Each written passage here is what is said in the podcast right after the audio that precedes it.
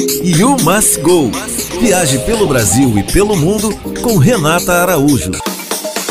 Olá! Os restaurantes asiáticos estão invadindo o bairro do Leblon. Além dos inúmeros que já existem, acabaram de abrir dois novinhos em folha. O primeiro é o Chisai, que faz uma verdadeira viagem pela gastronomia asiática. E tem por trás o experiente empresário Jeff Ruas. Ele fica na Talfo de Paiva, tem mesas na calçada, tem um salão super agradável e oferece uma experiência completa. O segundo é o Kitchen, restaurante japonês de São Paulo, já com muita fama na Terra da Garoa, que acaba de ser aberto no Shopping Leblon. Tem um atendimento ágil, uma decoração refinada e pratos que você não está tão acostumada a comer aqui no Rio. E aí, gostou da novidade? Já tinha ouvido falar de um dos dois? Aproveita para seguir a Antena 1 Rio no Instagram e também o Must Go Blog.